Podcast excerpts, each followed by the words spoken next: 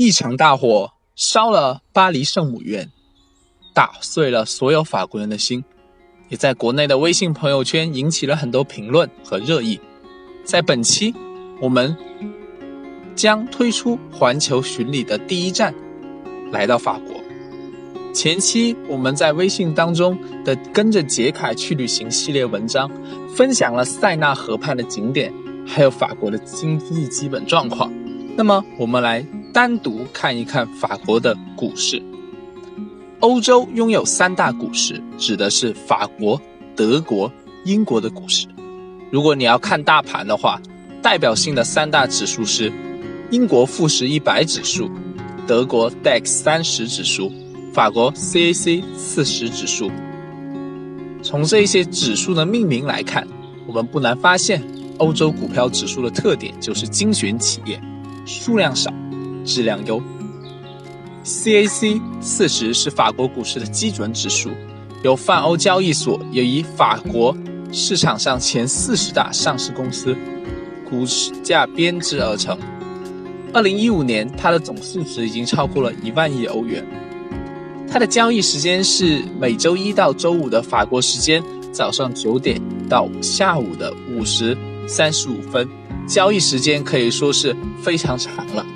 我们列举一些著名的公司吧，例如您身边的大卖场家乐福，法国的两大知名银行兴业银行和法国银行，还有女生们最爱的化妆品之一的欧莱雅，你坐过的飞机之一的制造商空客。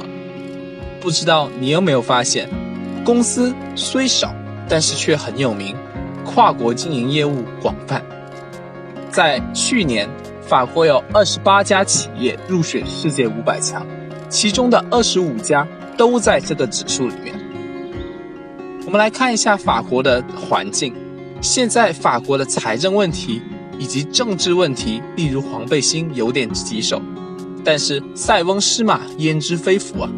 圣母院的大火让所有法国人空前团结，暂时忽略掉了对法国总统马克龙的一些批评。在货币政策方面，欧央行表示了对经济前景的担忧，因此近期市场都不会再讨论欧央行缩紧政策这个预期。法国股市获得了宽松信贷条件的支持。